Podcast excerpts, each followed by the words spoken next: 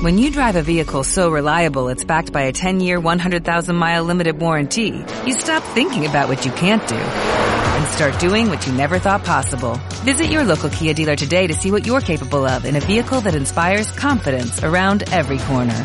Kia, movement that inspires. Call 800-3334-KIA for details. Always drive safely. Limited inventory available. Warranties include 10-year 100,000-mile powertrain and 5-year 60,000-mile basic. Warranties are limited. See retailer for details.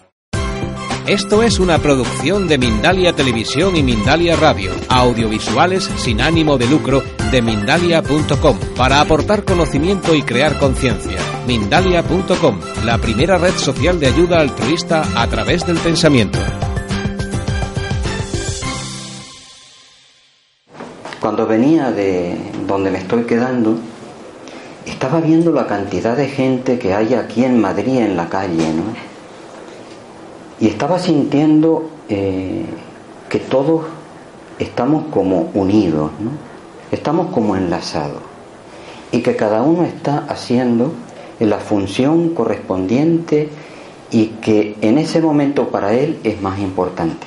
Y me sentía totalmente unido a toda la gente que venía, con la que me cruzaba, porque he tenido en otras oportunidades la sensación contraria de estar en un mar de gente y sentirme solo. O sea que la soledad, el aislamiento, no es un problema del otro, es un problema nuestro. Y un problema que posiblemente estamos en el momento adecuado para empezar a resolver. El título de la conferencia es Tiempo de transformación. Y en realidad el título está por demás, porque no hay tiempo que no sea de transformación. Desde que nacemos hasta que morimos, estamos creciendo. Y desde que fuimos hombres hasta que somos lo que ahora en este momento representamos, hemos estado creciendo. ¿Qué sentido tiene entonces el título de la charla? Pues que aunque todos los tiempos son de crecimiento, de crecimiento, de, evolución, de aprendizaje. Estamos en un cambio de era, estamos en un momento especial en el que el cambio es más rápido. Yo hago la comparación con los estudiantes de un instituto o de la universidad que a lo largo del año pues uno se lo pasa con cierta laxitud. Queda mucho tiempo por delante, nosotros vamos pues dejando que el tiempo pase, ¿no? Pero cuando llega al final, cuando llega el momento del examen último, nosotros tenemos que sentar los codos, tenemos que repasar incluso con más intensidad las materias que están pendientes para ver si realmente pasamos. Y eso es lo que se está dando en este momento que estamos viviendo todos nosotros. Ese cambio de era nos lleva a vivir situaciones, situaciones a veces mm, poco gratificantes, pero que todas ellas están ahí para nosotros crecer, evolucionar y cada vez ser más, que es para lo que estamos aquí. Lo que nos decían los griegos. Ahora se habla mucho de la autoestima. Autoestima sería que nos amamos a nosotros, pero si tengo autoestima es que me estoy comparando con algo. Y la comparación solo puede ser con nosotros mismos. Y los griegos lo definieron muy bien, que cada uno de nosotros lo que tenía es que ser.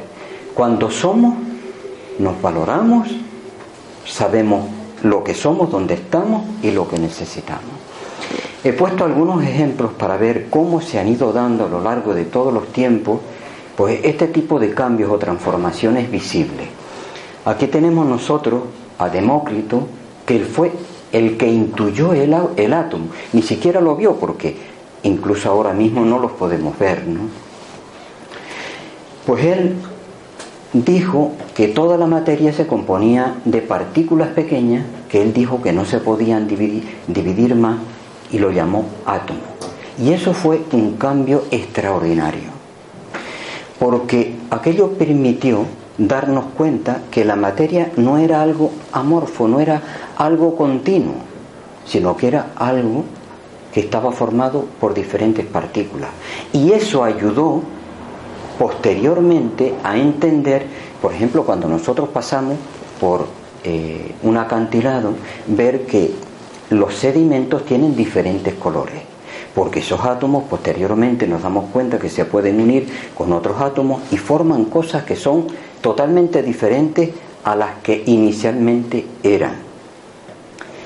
Y dan lugar pues a otras sustancias que luego después se pueden ver como nosotros las observamos en esas rocas, unas de color rojo, otras de color blanco, que lo son en función de los minerales que realmente, que realmente tiene.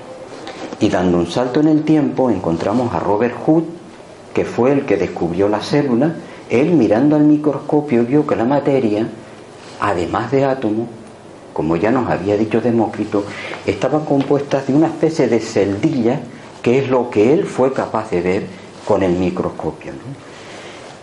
Posteriormente se ha podido ver con el microscopio electrónico que no solamente eran celdillas, sino que aquellos eran seres vivos con naturaleza independiente, donde incluso, por ejemplo, nosotros podemos eh, llegar a encontrar seres vivos que tienen una sola célula, como la vorticela o el paramesio. Pues todo estaba formado por esa, por esa célula y eso ha sido magnífico para poder entender la materia al punto que hoy somos capaces de poderlo hacer. Y el otro ejemplo que quería compartir con ustedes era el de Ptolomeo, que nos dijo que la Tierra era plana, que la Tierra no se movía y que el resto de planetas, los satélites y el Sol y las estrellas giraban alrededor de la Tierra. Es la época que se conoce como geocentrismo y de la misma manera que todo, que todo, según Ptolomeo, explicando la realidad tal como él la veía, giraba alrededor eh, de la Tierra, el ser humano pensaba que todo giraba también alrededor de sí mismo. Fue una etapa tremendamente egocéntrica o egoísta. Eso duró, esa teoría, 16 siglos.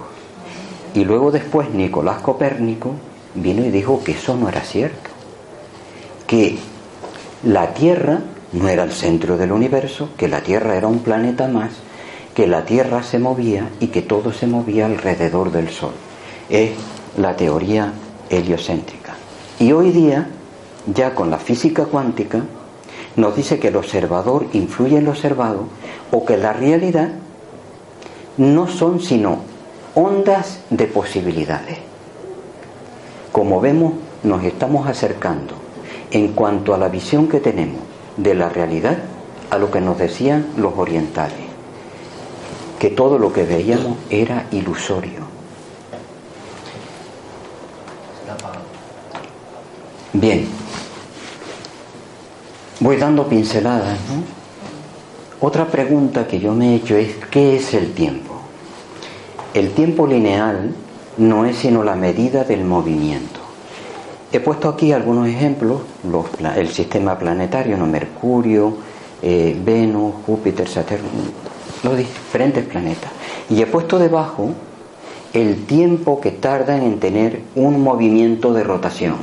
Mercurio, por ejemplo, son 1407 horas. Ese es el tiempo que tarda en dar una vuelta completa sobre sí mismo. Eh, la Tierra tarda 23,6 horas, redondeando 24 horas, Marte 24, después tenemos eh, Saturno 5, 5,8 horas, 6 horas. Como vemos, cada uno de ellos tiene un tiempo determinado de giro sobre sí mismo. Pero luego después vino Einstein y nos dijo que el tiempo era relativo, que el tiempo no era lineal que una hora cuando nosotros estábamos felices era un segundo de tiempo. Pero que un segundo de tiempo o un minuto de tiempo cuando nosotros estamos en un estado de sufrimiento se transformaba en, en horas o en días. Ese es el tiempo relativo que nos definió este. Pero si nosotros fuésemos capaces de sobrepasar eh, lo que es el campo gravitatorio de la Tierra, irnos al espacio, donde allí no hay eh, sino luz, donde los rayos del sol están llegando, ¿qué tiempo tendríamos? Sería un tiempo infinito. Tendríamos un día permanente. Si nosotros salimos, escapamos de lo que es el movimiento de la Tierra y estamos en un sitio donde percibimos los rayos del sol o de otra estrella, el tiempo es un eterno fluir. Y si estamos donde llegan los rayos del sol, sería un día permanente. Y ese es el tiempo cósmico, infinito. Los espíritus cuando se comunican con nosotros nos dicen que su tiempo es diferente a nuestro tiempo. Dependiendo de la dimensión en la que nosotros estemos, el tiempo va a tener una serie de posibilidades determinadas y concretas. Este espíritu nos dijo que en un año de los nuestros, en la dimensión donde él se encontraba, podía tener un aprendizaje de 70 años de los nuestros. Así que hay infinitos tiempos, infinitas posibilidades, que todas están ahí para nuestro crecimiento y evolución. Solo cuando estemos en condiciones de poderlas utilizar en ese sentido. Ahora bien, el título de la conferencia ya vieron ustedes que era Tiempos de transformación. Esa transformación ha ido pasando desde aquella etapa egoísta a otra etapa que se está abriendo, que estamos ya viviendo, que es completamente diferente a aquella. El tiempo actual en el que estamos viviendo es un tiempo de unidad. Un familiar cercano que está haciendo ahora su tesis doctoral, ella es licenciada en matemáticas, resulta que la tesis o en la tesis intervienen médicos, doctores, que lo son ya en medicina, médicos, físicos, químicos, eh, ella que es matemática, o sea, un elenco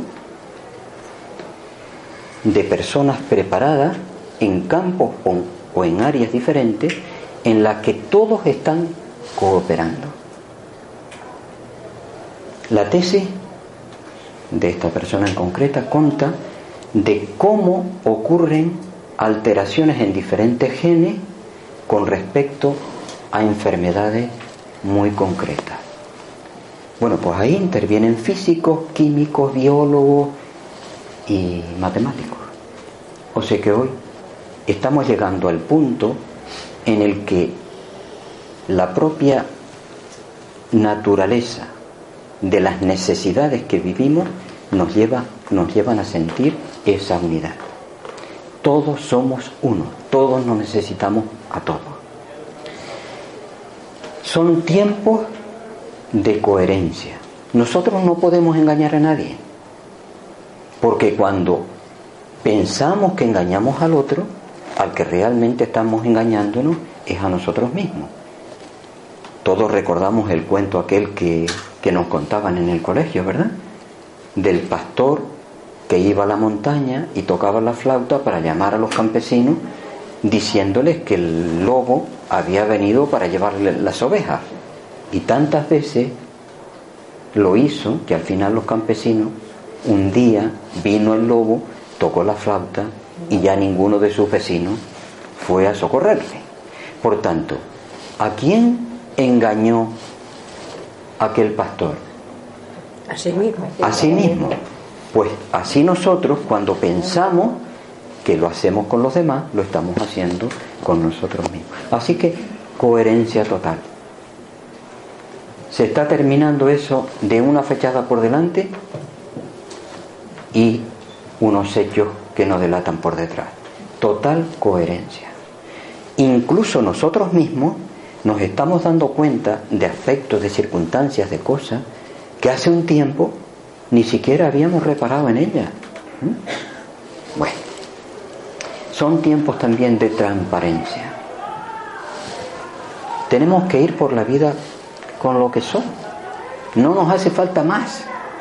Porque siendo como somos, las posibilidades de crecimiento se multiplican. Si vamos aparentando lo que no somos, incluso perdemos múltiples oportunidades de hacerlo. Son tiempos también de dejar las creencias y ir a esa etapa de la vivencia, del ser, de la experimentación. Y eso lo vemos, por ejemplo, en la medicina.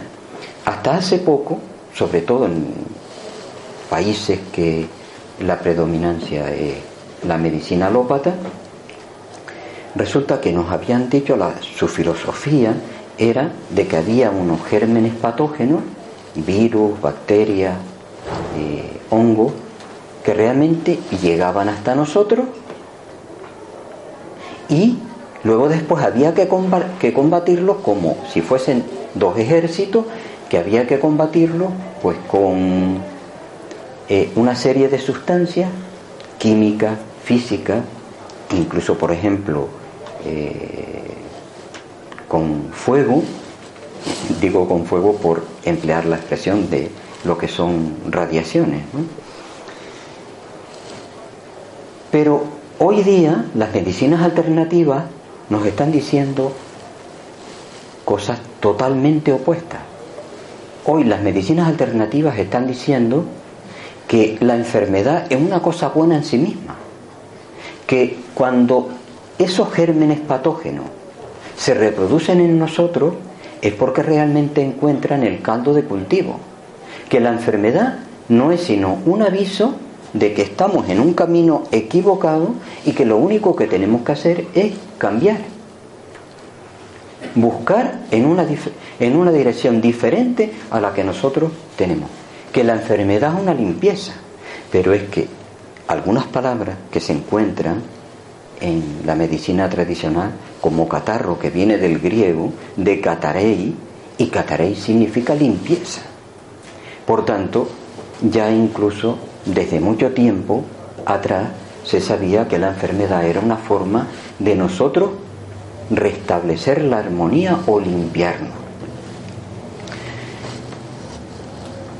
Hasta hace poco tiempo, los seres humanos, cuando veíamos cosas que no nos gustaban, que no nos gustaban, las íbamos comentando aquí y allá con el vecino, pero cuando estábamos en el lugar que teníamos que decirlo de manera abierta y clara, con mucha sencillez, pero con toda la responsabilidad del mundo, ahí nos callábamos. Hablábamos por detrás, pero cuando estábamos donde era posible que se escuchara nuestra voz y que el cambio se diera, pues no se hacía. El conocimiento espiritual nos viene a decir que nadie puede decir nada de nadie, que cuando hacemos un comentario de otro lo estamos haciendo de, nosotros mismos. Y que si vemos algo en el otro que no nos gusta, nuestra responsabilidad es ir a él, solo a él, y decirle, mira, yo estoy viendo esto, tú analízalo, míralo, si consideras que, eh, que no está bien, pues cámbialo, porque todo, al fin y al cabo, nos necesitamos para ayudarnos en ese cambio personal, los unos a los otros. Bien, pues estamos, repito, hoy ya en un tiempo donde nosotros hacemos sentir nuestra voz, donde realmente debe y puede ser escuchada. Lo comentaba al entrar con una persona que hoy día ya nos metemos en internet y, son miles y miles las informaciones válidas, serias, muy responsables que nosotros realmente encontramos allí. Casi que hay que tener un criterio enorme para poder eh, separar una cosa de la otra. Bueno, pues vamos a seguir profundizando en toda, en toda esa parte, a llevar las quejas donde realmente eh, sea eh, el lugar adecuado. Y mucho más en momentos como este, donde estamos los seres humanos perdiendo derechos. Y los derechos conquistados los debemos de mantener y ampliar, no solamente por nuestro bien, por el bien de nuestros hijos y de los hijos de nuestros hijos. Ahora bien, desde esa situación, en el momento actual, en estos tiempos que estamos ahora viviendo, que yo llamo tiempos espirituales, vamos a hacer el estudio de un par de, aspectos. Y en el, el, primero en el que eh, me quería detener esta tarde es el dolor. Desde ese conocimiento del ser. ¿eh? No como solemos hacer que opinamos de todo y generalmente tenemos conocimiento objetivo de muy pocas cosas, pero estamos acostumbrados a opinar. Vamos a dar opiniones objetivas, vamos a estudiar esta tarde, a dar un repaso a lo que es el dolor, siempre con el sentido de beneficiarnos de ese conocimiento, porque el conocimiento auténtico, el conocimiento da libertad y la libertad da posibilidad. Por tanto, ¿qué es el dolor? El dolor es una señal fisiológica que nos dice que las células tienen dificultades. Y el organismo, para preservar la integridad, trata de avisarnos mediante actos reflejos. Eso es el dolor. Fíjense que he dicho una señal fisiológica. No he dicho una señal patológica. Porque si dijera señal patológica, es que estaría indicando aquí una enfermedad. Por tanto, el dolor es una señanza, es un síntoma de vida. Y lo vemos nosotros, por ejemplo, si yo pongo la mano en el fuego, inmediatamente se produce dolor y yo saco la mano, hay un acto reflejo y la mano no se destruye. Si no fuese por el dolor, yo mantendría la mano allí y luego después la mano se destruiría, se quemaría por completo.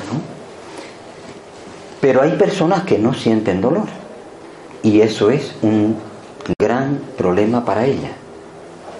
Porque al no sentir el dolor, cuando tiene una, enfermedad, la enfermedad se puede volver crónica y incluso la persona puede llegar a morir. Por tanto, es un perjuicio para ella, es un daño para ella el no sentir dolor. El dolor es algo bueno.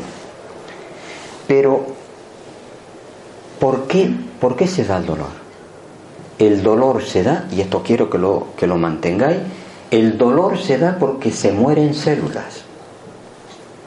Cuando muere una cierta cantidad de células, segregan a la sangre una serie de sustancias que los nervios leen y llevan la información al cerebro de que hay algo que está destruyendo la célula y que por tanto hay que parar aquella actividad en la que nosotros estamos inmersos. Pero, repito, unas personas sienten más dolor y otras personas sienten menos dolor. ¿Por qué? Porque parece ser que todos, que tenemos la misma naturaleza, todos los seres humanos tenemos exactamente las mismas cosas, aunque su funcionamiento pueda ser distinto en cada uno de nosotros. Todos tenemos hígado, vaso, páncreas, corazón, nervio, vasos sanguíneos. Todos los tenemos. Solo que en uno funcionan mejor y en otro peor. Pero todos tenemos las mismas, las mismas actividades. Con respecto al dolor pasa exactamente igual. Ahora, ¿qué es lo que hace que ese dolor lo sintamos más unas personas que otras? Hay personas que un simple pinchazo ya están muy molestas. Y hay personas que incluso con cáncer terminal lo llevan con una dignidad tremenda. ¿eh? Incluso que pueden controlar el dolor.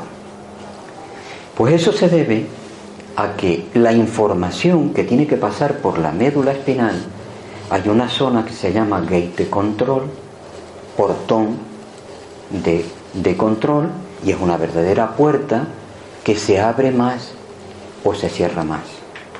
Cuando ese portón está totalmente abierto, yo siento el dolor en su plenitud. Cuando ese portón está totalmente cerrado, yo no siento dolor. Si el portón está abierto al 50%, yo siento el dolor al 50%. Si ese portón está abierto al 80%, yo siento el 80% de dolor. Y si está cerrado el 80%, yo siento solamente el 20% de dolor. Para no liarnos con tanto por ciento, ¿no? Cuanto más abierto está ese portón, yo siento el dolor con más intensidad. Ahora bien, ¿qué es lo que hace que nosotros sintamos o que ese portón se abra más o menos? Eso se debe al funcionamiento del sistema analgésico central que está en el cerebro. Cuando el sistema analgésico central está activo, cuando está funcionando bien, cuando tiene impulso eléctrico, se segregan unas ciertas sustancias como las encefalinas y las endorfinas. Y cuando mayor cantidad de encefalinas y endorfinas hay en la sangre, ese portón se cierra más. Y yo siento menos dolor. Cuando ese sistema analgésico central se inhibe, se paraliza, no segrega endorfinas y encefalinas. Y el portón se abre. Y al abrirse el portón, yo siento dolor en mayor cantidad. La pregunta siguiente sería, ¿qué es lo que hace que se segreguen más endorfina y encefalina? Y eso se debe a la situación, a la situación aquí, a la situación del sistema analgésico central. El sistema analgésico central está situado en lo que se conoce como arquicortes. Voy a explicar esto porque es sumamente importante. Nosotros estamos formados a nivel, a nivel de, de cerebro de arquicorte, perdón, de arquicorte y neocorte. El arquicorte es el cerebro animal y el neocortes es el cerebro humano. Voy a explicar esto un poquitito así, una pincelada nada más. En todo lo que es el periodo evolutivo, nosotros tuvimos como cerebro una sola célula. Cuando las funciones que, que desarrollábamos no tenía otras necesidades, sino que las necesidades podían ser cubiertas con aquel cerebro de una sola neurona. Pero en la medida que yo fui evolucionando, aquella neurona se fue uniendo otra neurona. Y el cerebro tenía dos neuronas. Después tres, cuatro, cinco y así hasta formar en esa evolución continua hasta llegar a formar el cerebro animal, el arquicortes. Y el sistema analgésico central, repito una vez más, está situado en este arquicortes. Bien, pues cuando nosotros estamos actuando como los animales, vamos a explicar esto también. ¿El animal siente miedo? Sí. ¿Nosotros los humanos sentimos miedo? Sí. Pues cuando nosotros sentimos miedo, estamos actuando con el arquicortes. Lo que está activo donde hay impulsos eléctricos, donde, hay impulsos nerviosos, es en el arquicorte. Esa zona está muy activa. ¿eh? Cuando yo tengo miedo, cuando mm, tengo celos, los, los, animales tienen celos, nosotros tenemos celos de, de otras personas, ¿verdad que sí? Todo lo que nosotros hacemos que hacen los animales se produce en el arquicortes. Pero cuando nosotros hacemos cosas diferentes a las animales, las hacemos, cuando son cosas humanas, las hacemos con el neocortes. ¿Qué cosas hacemos nosotros que no hacen los animales? Yo, por ejemplo, calculo matemáticas. Los animales no calculan matemáticas. Los humanos hacemos sinfonía, hacemos música. Los animales no hacen música. Bueno, se podría decir que los pájaros cantan, ¿no? Pero en un sentido amplio de la palabra. Yo, por ejemplo, puedo sentir fraternidad por el resto de las personas, los animales no. Por tanto, las cosas que nosotros hacemos que son humanas, los animales no las hacen. Miren, se dice, si hay un obstáculo, el animal llega, tropieza una vez con él y ya no tropieza más porque lo rodea. El hombre encuentra un obstáculo, tropieza una vez, tropieza otra vez, tropieza otra vez y así hasta 100 veces. Y a las 100 veces entendemos por qué está ese obstáculo y lo removemos, lo sacamos del lugar donde realmente está.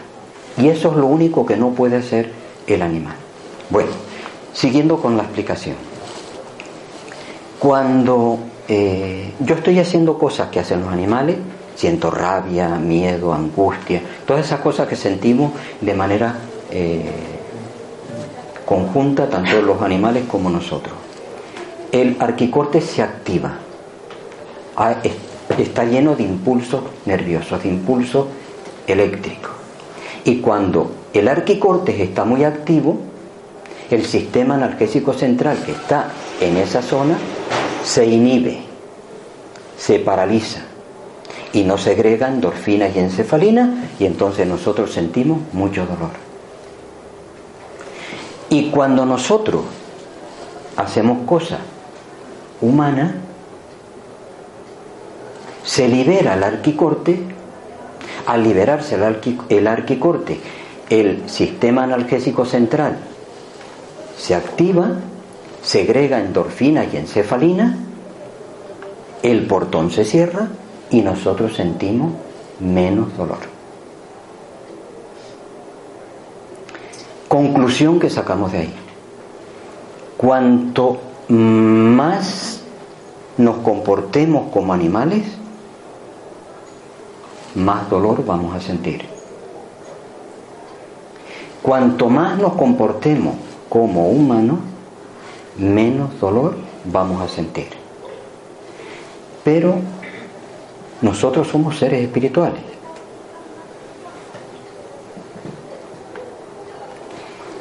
Y estamos en condiciones, cuando sentimos un dolor, en hacer que ese dolor desaparezca, se transforme. Voy a poner un ejemplo. Si yo cojo un peso de un kilo, por ejemplo, ¿verdad que es una cosa muy simple? Y al principio nos parece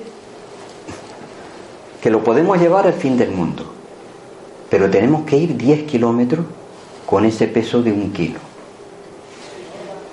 El primer kilómetro más o menos bien.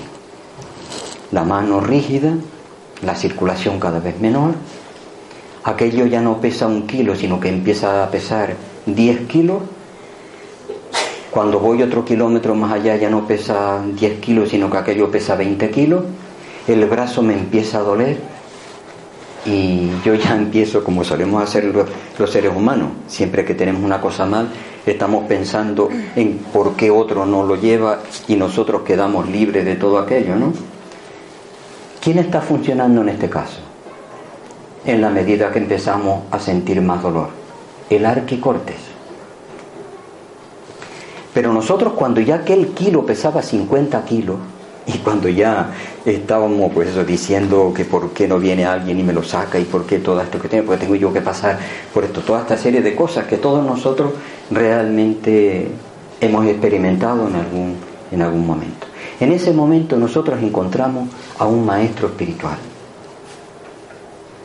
una persona que irradia luz, bondad, ternura, nos sentimos bien, transformados. Y entonces tenemos solamente pensamientos de bien, de gratitud, pensamientos humanos. ¿Qué habremos hecho con eso? Hemos empezado a trabajar con el neocortes y hemos liberado el arquicortes y el dolor empieza a desaparecer de nuevo. ¿Ha quedado claro el mensaje? Cuanto más humano, menos dolor. Cuantos más espirituales, para mí yo hago la, la semejanza entre humanos y espirituales, cuanto más espiritualizados estamos, más herramientas tenemos para poder superar las situaciones difíciles por las cuales pasamos. Digo las, en plural, situaciones difíciles por las cuales tengamos que, que pasar. Porque la inmensa mayoría de las cosas que se transforman en sufrimientos para nosotros son producto del ego, de nuestro egoísmo. Yo sufro porque mi hija, por ejemplo, se fue a la, universidad. ¿Qué le pasará? ¿Dónde estará? Es egoísmo, es apego. Y así podemos empezar nosotros a hacer una lista, cada uno hace la propia, de cosas a las que todavía estamos apegados. El coche, que no me lo roce, que nadie lo coja, que nadie lo conduzca. Y, salta una chinita del coche y parece que el corazón nos da, porque estamos apegados al coche. Pero sufrimos realmente, claro que sufrimos. Pero sufrimos por qué? ¿Por el hecho o por la propia importancia que nosotros le estamos dando a aquello que está, que está ocurriendo? Bueno, que quede claro el mensaje. Toda situación puede ser transformada por nosotros. Y el conocimiento espiritual es una herramienta que nos ayuda a conseguirlo. Y es el objetivo que tiene este intercambio. El dolor no es karma. El dolor no es un castigo divino. El dolor es un aviso, es una señal protectora que nos dice que estamos en un camino equivocado y que tenemos que buscar alternativas. Digo esto porque mucha gente dice que el dolor es karma, entonces si el dolor es karma, cuanto más dolor tengo, mejor. No. Nosotros y el conocimiento espiritual debe de ir siempre en esa dirección de ayudarnos a resolver todas las dificultades que realmente se nos presenten en la vida, sean las que sean, porque para eso están ahí, para nosotros crecer con ellas. Bueno, todo esto lo vamos nosotros adquiriendo, este conocimiento del ser, reencarnación tras reencarnación. Ya Allan Kardec nos dice en el libro de los espíritus que a veces para corregir una sola dificultad no son necesarias varias reencarnaciones, porque en una reencarnación no nos es posible el lograr superarla. Así que vamos a continuar, pero ya con esta eh, convicción de que nosotros vamos a alcanzar un trabajo en esta existencia y ese trabajo lo vamos a llevar ya con nosotros la siguiente. Va a ser lo único que nos llevemos de este plano. Lo otro lo vamos a dejar todo, tanto unos como otros, tanto que hayamos acaparado mucho en detrimento de otros, como que hayamos tenido poco, porque otros estén acaparando demasiado. Voy a emplear algunos términos para la explicación siguiente. Solo voy a definirlos. Voy a pasar muy por arriba, pero que son necesarios para lo que, lo que quiero dejar como, como mensaje de esta tarde. Y es el desdoblamiento del tiempo. Y antes de hablar del, del desdoblamiento del tiempo, vamos a ver lo que es el desdoblamiento del espacio. Me voy a apoyar en un físico francés, en Jean-Pierre Garnier Mallet, que habla del desdoblamiento del tiempo, que tiene varios libros que son súper interesantes y que yo recomiendo también su lectura para quien quiera profundizar en este tema. Jean-Pierre Garnier nos dice que el desdoblamiento del espacio no es sino, si yo tengo una habitación de 2 por 3 por 4, por ejemplo, pues buscar otra habitación que sea exactamente igual que esta y entonces ya yo habría desdoblado el espacio. O sea que si tengo una habitación de unas dimensiones determinadas de un volumen, luego después tendría dos habitaciones exactamente iguales con el mismo volumen. Es lo que solíamos hacer nosotros cuando hacíamos la casa en el campo, ¿no? Hacíamos una habitación porque el dinero no nos alcanzaba para más y aquella habitación le pegábamos otra y teníamos ya pues dos habitaciones, ¿no? Habíamos desdoblado el, el espacio. Hemos, aquí he puesto el dibujo de una pecera con dos peces, otras dos peceras exactamente iguales, pues, y colocar un pez en cada una de ellas cada pez tendría doble espacio y yo tendría doble espacio también con respecto a las dos nuevas peceras. ¿Y qué es el desdoblamiento del tiempo? Según también, según Pierre Garnier, el desdoblamiento del tiempo no es sino ir a diferentes velocidades.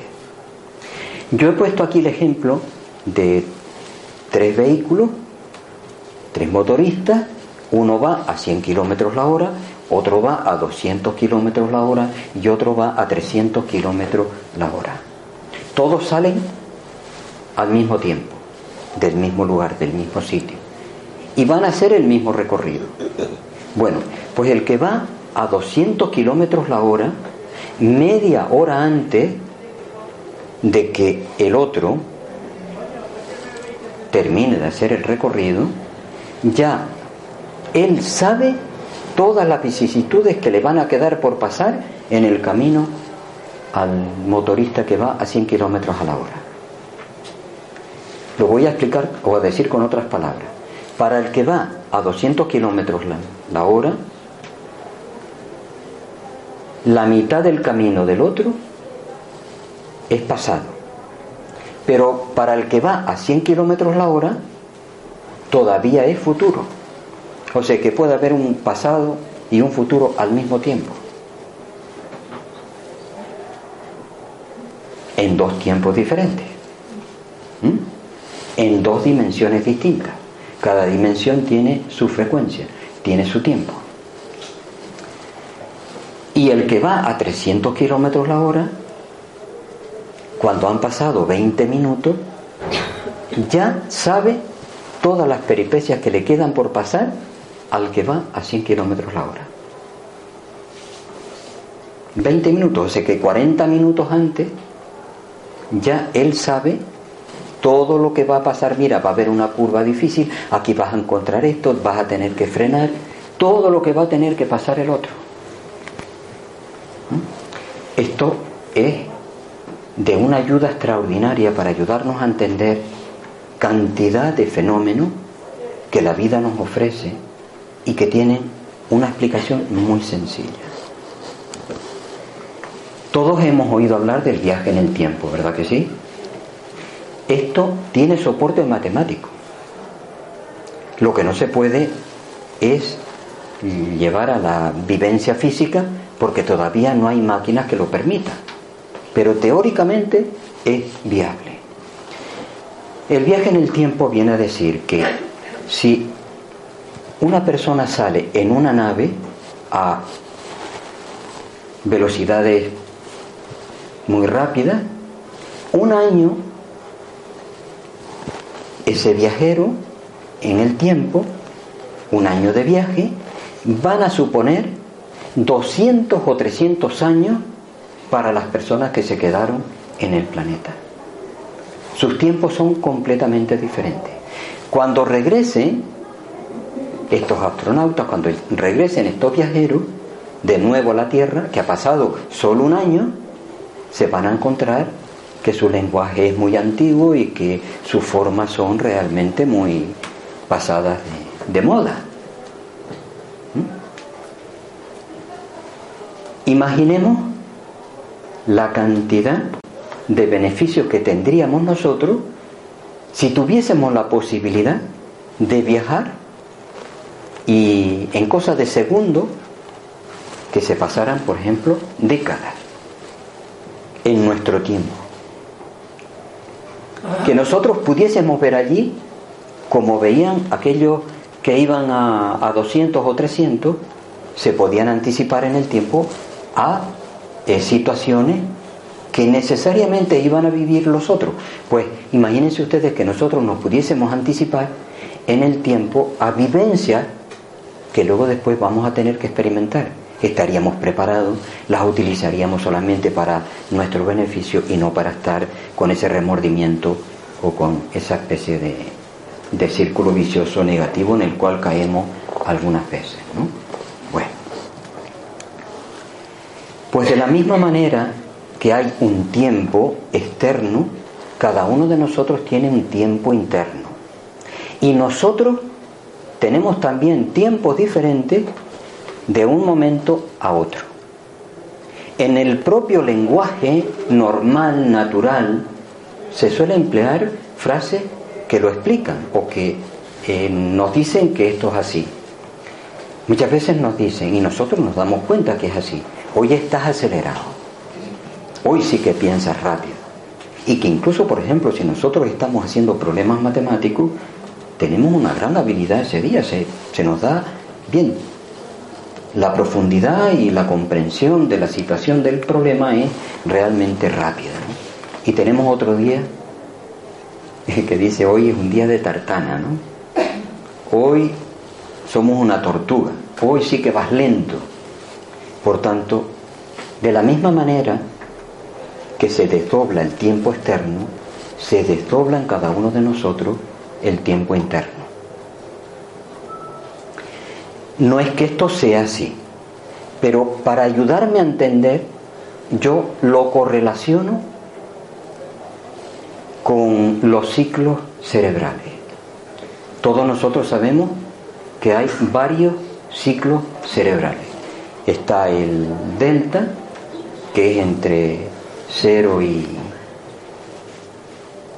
y 4. Después está Z, que es entre 4 y 7. Después está alfa, que es entre 7 y 14 ciclos por segundo. Y después está eh, beta, que es entre 14 y 21. Y hay otros ritmos, esta gama hay otros ritmos, pero solamente con esto es suficiente. Bueno, pues esto nos puede ayudar a entender algunas de las vivencias que nosotros tenemos en el día a día. Ahora hay bastantes separaciones a nivel de, de pareja. Y yo voy a hacer algunas reflexiones con respecto a estos términos, siempre con lo que el conocimiento espiritual nos aporta para que nos ayude a entender la situación y a buscar solución a ella, que para eso estamos aquí. Todos nosotros hemos escuchado en las personas que, que han estado en pareja y se separaron, que sentían un gran amor al principio y luego después pues aquello se rompió, ¿no? Y la pregunta que nosotros nos hacemos es, si hay realmente amor, ¿el amor desaparece? El conocimiento espiritual nos dice, lo que nosotros alcanzamos como consecuencia de nuestro esfuerzo, de nuestra dedicación, eso nunca lo vamos a perder. Claro, yo puedo llegar en el nivel evolutivo, por ejemplo, 1, 2, 3, 5, y estar en 5 y quedarme en 5. Y otra persona puede seguir 5, 6, 7, esa persona que ha hecho ese recorrido, que ha hecho ese trabajo, ese esfuerzo, pues está experimentando vivencias, niveles de armonía que yo no soy capaz de poder vivir ahora, en este momento presente para mí. Pero no quiere decir que yo sea menos que el otro, sino que me he quedado en un nivel y el otro está disfrutando pues de nuevos aspectos, de nuevas circunstancias, de nuevos bienes. Pero yo no he retrocedido. Por tanto, hablo de amor auténtico, no de enamoramiento, porque hay autores como Walter Rizzo, en esa obra que yo también recomiendo a todos que lean, ¿no? Dice, enamorado es el título o idiotizado. Y él habla, por ejemplo, de, de lo que es verdaderamente amor y lo que es enamoramiento. Y dice que el enamoramiento dura solamente año y medio o dos años. No, no me estoy refiriendo a ese tipo de, de enamoramiento. Estoy refiriendo a amor, a esa capacidad que tenemos los seres humanos para darnos y compartir cosas con los demás, para ayudarnos mutuamente uno a, a otro. ¿Qué es lo que pasa? Lo que pasa es lo siguiente.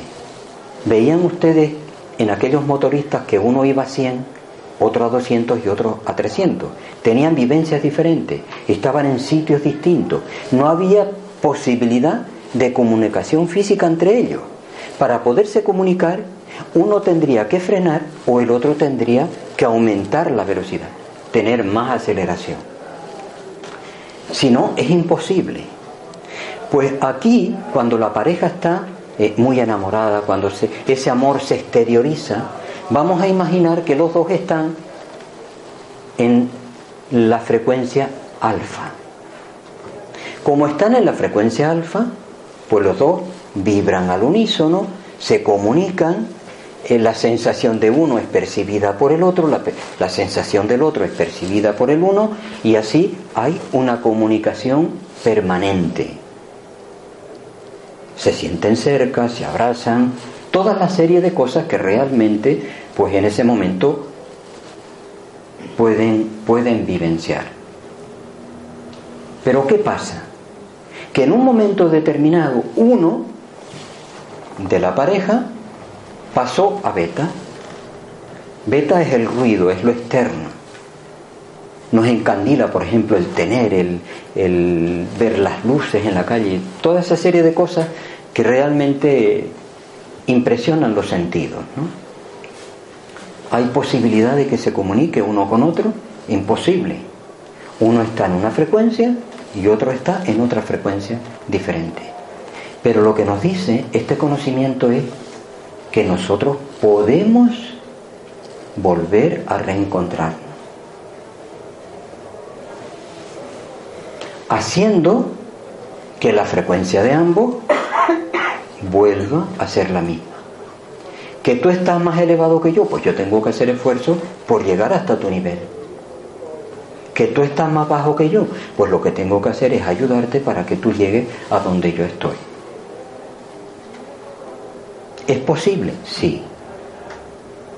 Siempre, como dice Jorge Bucay en otro libro que es magnífico y que recomiendo su lectura, amar con los ojos abiertos él dice que para que ese, esa sincronía vibratoria se pueda dar, yo tengo que empezar a reconocer que algunos de los fallos que ha habido en esa comunicación son míos, no son del otro. Mientras no reconozcamos que nosotros somos parte del problema, pero que somos también parte de la solución, nos sentiremos como seres individuales egoísta. Sería la forma en la que Ptolomeo describió el, acontecer, cuando todo giraba en torno a mí, en la etapa egocéntrica. Repito, el mensaje. Nosotros podemos, estar en nuestra mano el cambiar una situación de negativa a positiva. Una expresión que es muy frecuente también en las parejas. Ya no siento nada por ti. Lo voy a significar porque creo que me ayudo a, a expresar mejor. En la pareja, él le dice a la chica, dame un abrazo. La chica le dice, no te puedo dar un abrazo porque no siento nada por ti. Y él le dice, yo no te he pedido que sientas, yo te he pedido un abrazo lo que tú sientas va a ser proporcional a lo que tú des. Porque los seres humanos recibimos lo que damos. Ella le dice, bueno, dame un abrazo. Y él le dice, dámelo desde el corazón, porque desde el corazón te lo doy yo.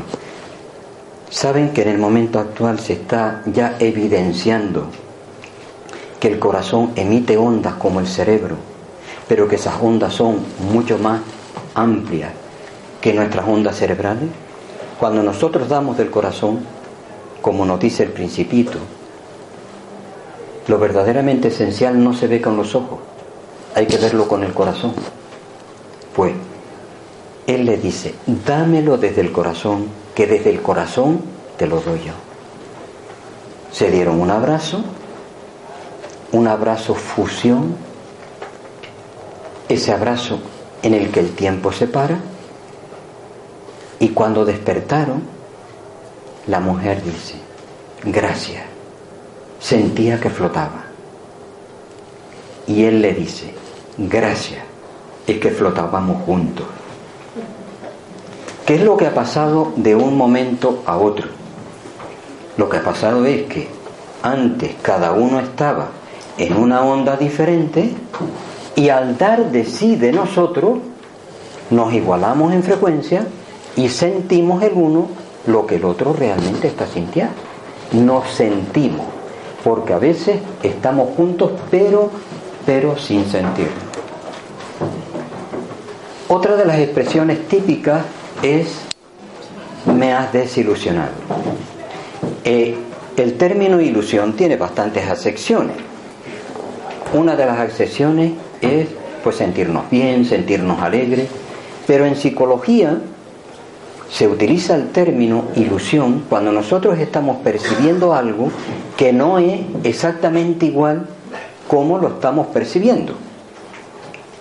Cuando nosotros vemos, por ejemplo, las líneas del tren, al principio nos parecen bastante amplias, pero luego después al final nos da la impresión que aquello se va haciendo cada vez más estrecho y que llega a un punto que se une. Eso no es real, pero a mí me lo parece. Eso es una ilusión. Si yo cojo dos segmentos y pongo flechas hacia adentro en una y hacia afuera en otra, veré que aquella que tiene las flechas hacia adentro me parece un segmento más pequeña que la que tiene las flechas hacia afuera. Sin embargo, es una ilusión óptica. Por tanto, si yo veo en la pareja cosas que me gustan y me uno a ella, yo no me puedo desilusionar por lo que ella es. Si me desilusiono es porque aquello que yo proyecté en él, aquellas expectativas que yo proyecté en él, no se cumplieron. Por tanto, la desilusión no me la dio el otro. La desilusión fue mía. Por tanto, no le pongamos al otro lo, que no le corresponde. Empecemos a buscar en nosotros la solución del problema, no en el otro. Porque el otro sencillamente se comportaba de una manera y se sigue comportando de la misma manera. ¿Por qué ahora? O para mí ahora es una persona diferente. Antes me gustaba y ahora es un ser repelente.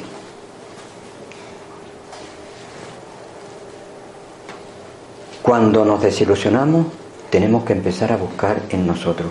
Y en ese libro que les comenté antes, Amar con los ojos abiertos, Jorge Bucay dice que los seres humanos a veces buscamos en el otro aquel que tiene las cualidades que a nosotros nos faltan.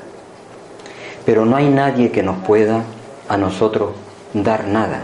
Todo lo tenemos que conseguir con nuestro esfuerzo, trabajo, dedicación, con el día a día. Y luego después, como vemos que el otro no nos da aquello que nosotros esperábamos que nos diera, porque no le es posible, resulta que ya aquel ser no tiene ningún sentido. Pero si no lo, lo, solucionamos en el momento, si no nos damos cuenta que las dificultades están en el camino para crecer con ellas, yo buscaré otra pareja con la misma ilusión de que voy a encontrar alguien que va a llenar mi vida, que va a ser esto y que va a ser lo otro. Y va a ser otro fracaso y otro fracaso. ¿Recuerdan lo que les decía al principio? Que el ser humano tropezaba cien veces con la misma piedra, pero que al final entendía para qué estaba esa piedra ahí y la sacaba del, del camino y ya no iba a tropezar en ella nunca más. ¿Mm? Así que cuando encontramos desilusiones, visión hacia adentro. Los psicólogos suelen hacer eh, un ejercicio muy sencillo, decirle al que está generalmente despotricando del otro, y el otro es por esto y por cuál, y si fuera de esta manera seríamos felices y tal. Y entonces dice que lo paran en un momento determinado, párate ahí. Y resulta que tenemos un dedo hacia allá, señalando al otro, pero que hay tres dedos que nos están señalando nosotros. Y entonces empiezan el trabajo de autoconciencia. Porque hasta que no reconozcamos que el fallo está en nosotros, la solución en nosotros es imposible. Bueno, otra frase que seguro que también hemos encontrado es que no somos compatibles. Si partimos del respeto, cuando empleo la palabra respeto, estoy diciendo una persona que considera al otro, que se pone en el lugar del otro. Lo que decían los orientales, nunca hacer juicio. Y cuando queremos hacer juicio, caminar durante una semana en las sandalias del otro. Porque es cuando único estamos en condiciones de saber lo que el otro está sintiendo, lo que el otro está experimentando, los sufrimientos que tiene, y lo comprenderemos. Y cuando comprendemos al otro, ya no lo vamos a juzgar, porque el otro forma parte de mí y yo formo parte del otro.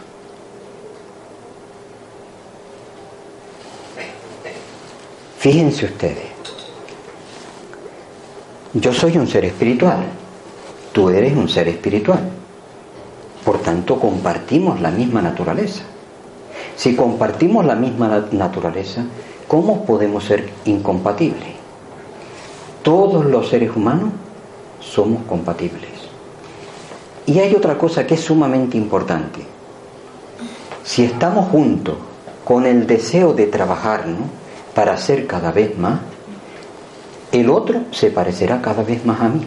Porque con mi ejemplo y yo con el ejemplo del otro iremos aunando frecuencias uno subiendo y el otro pues subiendo pero a menos, a menos ritmo, hasta que llega un punto que nos equilibramos, por lo menos en aspectos básicos de convivencia. Hay un cuento que me parece que explica esto de una manera clarísima, y es un hombre que se había pasado 70 años buscando a la pareja perfecta.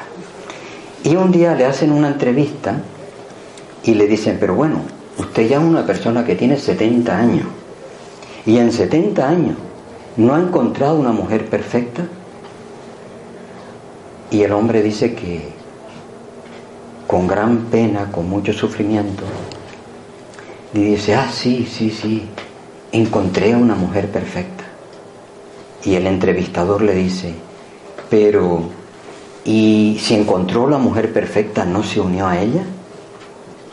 Y con mucho, mucho, mucho pesar, él le dice, sí, sí, encontré a la mujer perfecta, pero es que ella estaba también buscando al hombre perfecto. Así que vamos a buscar a seres que estén dispuestos a crecer con nosotros, con nuestros fallos, con nuestras dificultades, porque santo solo tiene que ser en otra dimensión. ¿eh? santo en un sentido entrecomillado, ¿eh? seres evolucionados de mucho nivel en otras dimensiones. Aquí estamos donde estamos y tenemos que trabajar pues con los elementos que realmente tenemos. Es que me molestas. Una expresión que realmente duele un montón cuando te la dicen, ¿no? Y cuando uno la dice, pues no molesta porque considera que el otro la merece y más. ¿eh? Sé que las cosas son diferentes según del lado donde, donde vengan. Quien emplee, expresiones de, este, de, esta naturaleza, es que me molesta, es que no ha llegado todavía al punto, al nivel de conciencia, de darse cuenta de que todos somos uno, de que somos una humanidad. Como les decía antes, y como nos decía Cayetano Arroyo en aquel libro, yo soy cuando comprendo, yo soy tú, tú eres yo. en realidad somos uno. Imagínense ustedes, el cuerpo es un todo. Imagínense ustedes que el corazón le dijera a las neuronas, estáis muy lejos por ahí, muy desperdigadas, que estáis muy, muy diseminadas por todo el cuerpo, ¿no? Así que no les voy a mandar sangre. Porque me dais un trabajo tremendo, que tengo que estar bombeando y venga bombeando y ustedes trabajando y son los que más me pedís. Pues ahora no les doy. Resulta que no les dan, se mueren, pero el corazón también se muere. O sea que el daño que le hacemos al otro es un daño que tenemos a nosotros. Por tanto, si el otro es parte de nosotros, si es un ser espiritual como lo somos nosotros, ¿cómo nosotros podemos decir que el otro me molesta? ¿Es que me puede molestar una parte de mi cuerpo a mí? ¿No? Cuando estamos todavía con este tipo de expresiones, cuando estamos en este momento, es que hay separatividad. Lo que el otro haga que a mí no me gusta está mal. Es la época dual. Se dividen las cosas en buenas y malas. El que hace las cosas como a mí me gustan, ese es mi amigo. El que hace las cosas de una forma diferente es mi enemigo. Esa es la etapa dual. O conmigo o contra mí. ¿Eh? Esa persona se suele rodear de personas que le adulan, que le ponen la mano sobre el hombro y que todos son palmaditas y que bien. Y Pitágoras ya nos dijo, haz un amigo y contarás ya con una persona que te va a decir aquello en lo que no eres correcto, lo que hace de forma, de forma equivocada. Quien está en esta etapa no se da cuenta de que todas las cosas que nos ocurren en la vida son buenas y que están ahí precisamente para ayudarnos. Jung llamó a esto las sombras y venimos aquí a eliminar la sombra y a buscar la luz. Cuanto más nos esforzamos, cuanto más damos de nosotros, más cerca estamos de la luz. Y Muchos autores, desde Buda, Gandhi, de Pachopra, Yoshinori Noguchi con la ley del espejo, nos está diciendo que cuando vemos un fallo en el otro, es porque eso todavía lo tenemos nosotros. Y cuanto más claro es el espejo, más se refleja. Y el mayor reflejo para cada uno de nosotros es la pareja.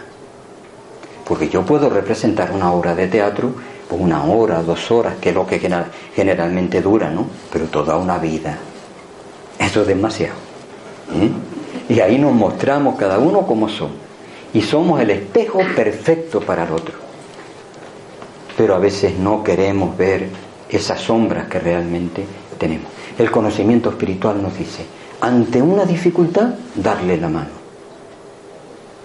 Y algunos autores, como David R. Hawking, en un libro magnífico que se llama Dejar ir, nos dice que nosotros lo que tenemos es, ante las dificultades, esas emociones que realmente nos trastocan, lo que tenemos que, hacerlo, que hacer es incorporarlas, entenderlas, asumirlas, hacerlas nuestras.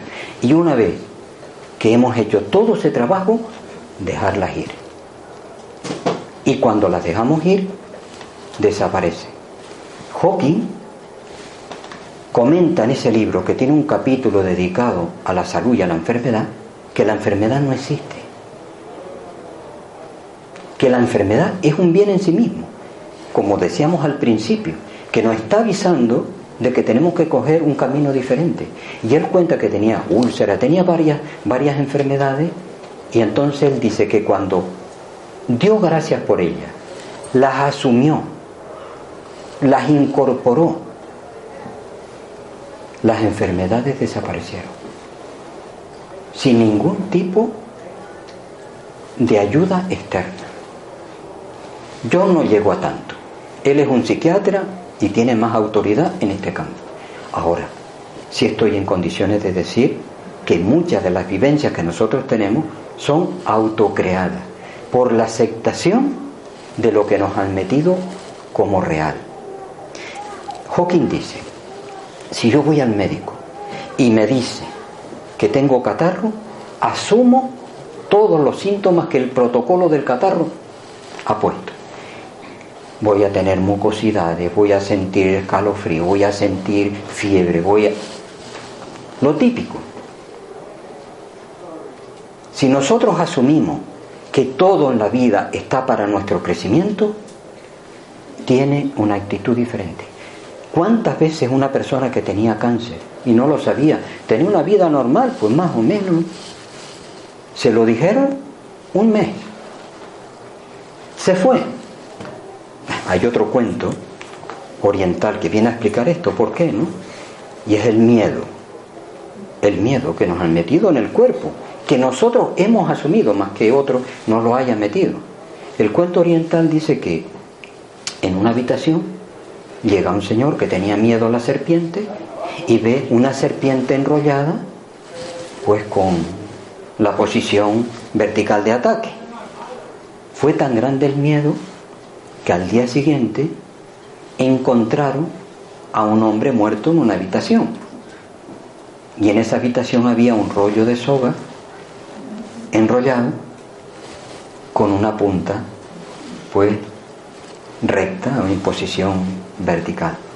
¿Quién lo mató? Lo mató el miedo.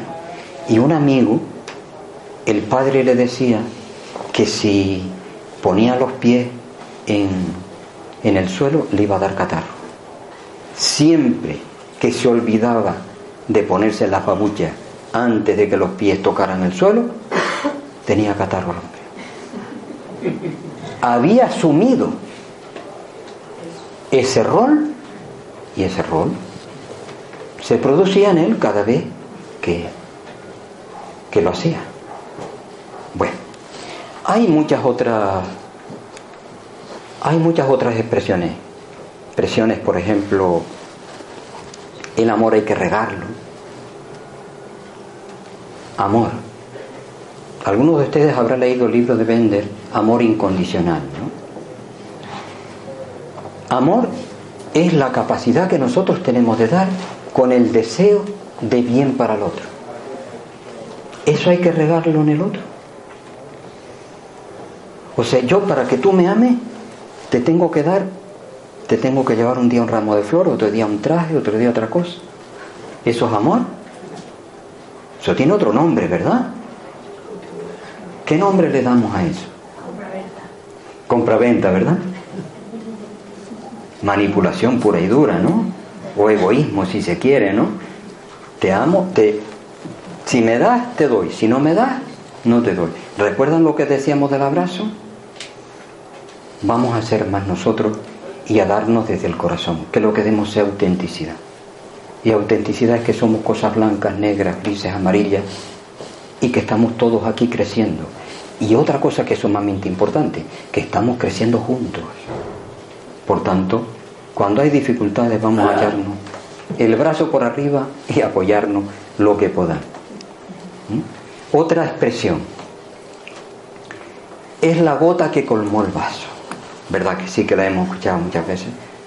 La gota que colmó el vaso. Hasta aquí he llegado. Sí, es cierto. Pero para hacer una introspección y para ver cuánto nos queda por superar. Y a partir de ahí empezar ese trabajo interior de crecimiento. Siempre partiendo de que cuando yo supere las dificultades en mí, ya no las voy a ver en el otro. O dicho con otra palabra, que si las veo en el otro, ya no me afectan para nada. Porque entiendo que aquello es un proceso de crecimiento y que yo pasé por allí y el otro va a pasar por allí. Bueno, eh, voy a dejar aquí la charla para posibilitar que haya un intercambio si ustedes así lo quieren, ¿no? Y que amplíen o que hagan un comentario o que pregunten aquello que quieran. Gracias por el cariño y la atención que, que sienten.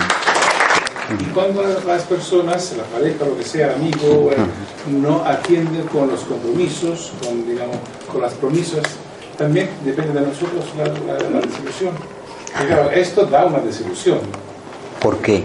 ¿Por qué? Porque este, vamos a ver, es un compromiso, déjame, déjame, con un compromiso y no lo atiendes. Vamos, vamos a analizar, es muy, es muy interesante la pregunta, gracias de verdad.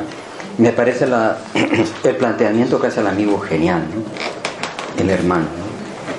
Y vamos a, a diferenciar. Tú eres tú y yo soy yo. Hemos hecho un compromiso y tú sigues siendo tú y yo sigo siendo yo. El compromiso que haces tú, lo haces tú. El compromiso que hago yo, lo hago yo. Y pueden haber compromisos conjuntos que yo ahora los veo así y que dentro de un tiempo no los veo así. Te voy a contar una cosa que me dijo un hijo con el que yo vivo.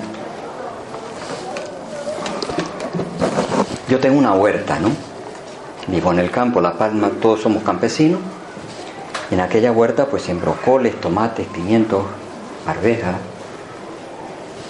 cosillas que me gustan, ¿no? Soy vegetariano. Y un día yo quería que mi hijo me ayudara a trabajar la huerta, porque había puesto más cosas de las que yo solo podía dar cumplimiento. Y mi hijo me dijo, papá, ¿Tú me pediste a mí opinión para hacer la siembra? No. Entonces no me pidas ahora esto. Y por otra parte, el ser humano es incoherente, aparentemente. Yo ahora les estoy dando una visión de la vida, pero si vengo aquí dentro de cinco años, posiblemente yo les dé una idea contradictoria en algunos de los puntos que hoy he defendido como auténticos. ¿Es que yo estoy actuando ahí de manera equivocada o estoy actuando de manera correcta? Estoy actuando de manera correcta. Nosotros podemos cambiar de opinión de un momento a otro. Claro. Y lo que sí que tenemos que tener claro es que lo que haga el otro es responsabilidad del otro. Y lo que yo haga es responsabilidad mía. Tú cargarás con lo tuyo, yo cargaré con lo mío. Pero a mí no me puede afectar lo que tú hagas. Lo que tú hagas es tuyo. Fíjense ustedes una expresión que, que es realmente clarificadora con respecto a esto. En mi pueblo, que gente de campo, ¿no? La madre le decía al hijo que porque le puteara la madre o porque todo eso, que, que no se enfadara, que, que ella no era eso. Y le decía al hijo que cómo se podía enfadar por algo que no era real. Bueno, pues resulta que un día tiene una discusión con, con un vecino y este le puteó, le, le, le, dijo de todo y el hombre no se alteró. Pero lo llamó individuo y se remanga y allá. Él dice que eso de individuo, eso no lo podía tolerar. Porque él había asumido con individuo, era un vagabundo, era una persona de mala vida que estaba con drogas y con todas esas cuestiones, y aquello no. Aquello no. O sea, con algo que es real, porque todos somos individuos, ¿no? Pues, por lo otro, lo que fuera. Pero por lo real. Y así estamos todos los seres humanos. Estamos perdidos en enseñanzas absurdas que nos mantienen en estados ilusorios permanentes. Y no, lo peor es que nos manipulan con ellos y nos sacan los derechos con ellos si nosotros lo permitimos. Lo que decían los antiguos castellanos cuando nombraban a un rey, nos, que cada uno somos tanto como vos, te nombramos rey. Si gobiernas bien, gobernarás. Y si no, no. Tenemos que asumir que nosotros somos nosotros, que tenemos que cargar la responsabilidad de nosotros, pero que la responsabilidad de los demás, de ellos. Gracias, me ha respondido. Ah, Mauro, por lo que, por lo que veo, por, ah, por lo que, ah, por lo que comprendo, pienso que mm, la única forma que podemos tener de, la única posibilidad que tenemos, que podemos tener de, de crecer, de evolucionar, es desaprender aquello que hemos aprendido que está que era, que era equivocado. Pero eso ha formado, evidentemente, un, un patrón mental, eh, muchos, muchos patrones mentales, que cuando más eh, avanzamos en la vida, creo que son más difíciles de, de- de destruir, porque hay que destruirlos para, para avanzar, Sí, sí, sí. porque se necesita no solamente la lucidez para saber que son equivocados, sino la honestidad y la valentía para cambiarlo, porque eso forma parte de la estructura identitaria. Sí, o sea, sí. si destruimos estos patrones mentales y nos abrimos a estas cosas, nuestra vida hasta ese momento nos puede- se nos puede antojar como oh, que fue inútil. Sí, y tenemos 70 años y decimos, bueno, ¿qué? Es decir, todo lo que yo aprendí está mal, mejor me quedo con lo que tengo. O sea, ¿cómo eh, podemos, eh, Sí, sí. poder- gra- gran parte de la humanidad puede llegar Sí. A, a- a- a asumir ese, ese dilema? Porque ya no soy el que creí que era. Sí, sí. Bueno, te digo que yo asumo al 100%, eh, yo asumo al 100% el razonamiento que hace. Es tremenda la coraza que nosotros hemos permitido ponernos. Ahora, nunca está perdida la batalla. Nunca. Eh, todos eh, hemos oído hablar de la teoría del centésimo mono, ¿verdad que sí? La teoría del centésimo mono es de que un mono eh, siempre comían la fruta, pues como caía, tenía piedras, tenía granillos de que les dañaban los dientes. Hasta que uno fue al río, lavó, sacó las piedritas y entonces vio que aquello realmente era mejor al gusto porque lo podía eh, disfrutar y no se dañaba. Un día lo hizo un segundo, otro día un tercero, y la teoría del centésimo mono pone 100, no quiere decir que sea 100, sino que es un número. Cuando llegó al mono 100, todos los demás monos ya lavaban la fruta. Pero incluso, dice la teoría, que otros monos que estaban en otras islas hacían exactamente la misma operación. Pero nosotros desde el conocimiento espiritual, que sabemos que nosotros como espíritu estamos aquí en el cuerpo físico, pero cuando dejemos el cuerpo físico vamos a la, dimensión espiritual, nosotros estamos aquí, vamos allí, nosotros mismos somos los que venimos y 100% son 10.000. ¿Eh? 100% son 10.000. O sea que la posibilidad de cambio es permanente, constante. Dicen eh, los maestros, aunque nosotros estemos aquí sin hablar nada en absoluto, por esas radiaciones que nos decía Antoine Exupéry en el Principito, mi onda está conectando con tu onda mental. Por tanto, estamos en comunicación permanente.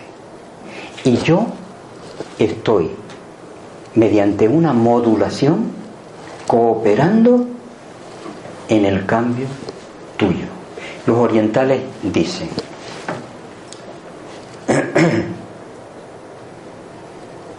el cambio es permanente. Cambiamos con el ejemplo, con lo que el otro está viendo, está haciendo. Y mañana somos diferentes a lo que realmente somos hoy. Y hay un ejemplo en la vida de Buda que dice que encontró eh, en su camino cuando iba a dar eh, una conferencia a un pueblo, encontró a un detractor que le sal- salió al camino para agredirlo, para insultarlo y lo puso de vuelta y media. Y el hombre no se inmutó Buda, sino que por el contrario siguió hasta, hasta el sitio adecuado, ¿no? donde iba a dar la charla. Pero este hombre fue a escucharlo, con el ánimo también de eh, molestar. Cuando escuchó sus enseñanzas, resulta que tuvo la visión interior de la autenticidad que había en sus palabras. Y al día siguiente va a pedirle perdón a Buda por lo que le había dicho el día anterior. Y Buda le dice, permíteme que viva el día de hoy. Permítame que hoy yo sea el Buda de hoy. Y permítete también que tú seas hoy una persona diferente a lo que eras ayer. Ni yo soy lo que era ayer, ni tú eres lo que eras ayer. El cambio es permanente. Todos estamos cambiando con una enfermedad, con un accidente, con algo que vimos en la calle, con esos viajes que hacemos, esos desdoblamientos que nos dice Jean-Pierre Garnier Malé eh, en la búsqueda del doble, y esto daría para otra charla más, cuando vamos nosotros a esa otra dimensión y en poco tiempo podemos ver todo lo que realmente se ve. Así que el cambio es permanente y estamos en ese cambio ayudándonos mutuamente unos a otros. Y fíjate cómo es la cosa. Si tenemos diferencias y nos separamos, perdemos la oportunidad de crecer. Pero es que nos vamos a encontrar mañana otra vez. Porque si la Tierra es redonda y tú vas en una dirección y yo voy en sentido opuesto, resulta ser que nos vamos a encontrar mañana o pasado, pero en el polo opuesto. O sea que donde quiera que vayamos, la naturaleza siempre está actuando en la dirección para, para que nosotros evolucionemos. Así que hasta estos que están de manera consciente intentando manipular para conseguir poder, van a tener que dejarlo. Porque ese nivel de coherencia y de transparencia que el conocimiento espiritual está dando y que en este momento es cada vez mayor, lo va a desmontar totalmente. Mire, Tomás Kuhn, en todo lo que es el cambio de paradigma, dice que el cambio se va dando de forma eh, creciente, ¿no? que va viendo como una presión, una presión, que esa presión es mayor y llega a un punto que el nivel de presión es tan grande que ya el cambio se da. Yo no me imaginé jamás que el muro de Berlín cayera. Pues de la misma manera tenemos que ser conscientes que esto que nos están manipulando ahora conscientemente, dentro de un tiempo, yo espero que no pase mucho o que sea menos que más, se den cuenta de que el daño es para ellos mismos. Que lo dejen y que dejen también vivir a los demás.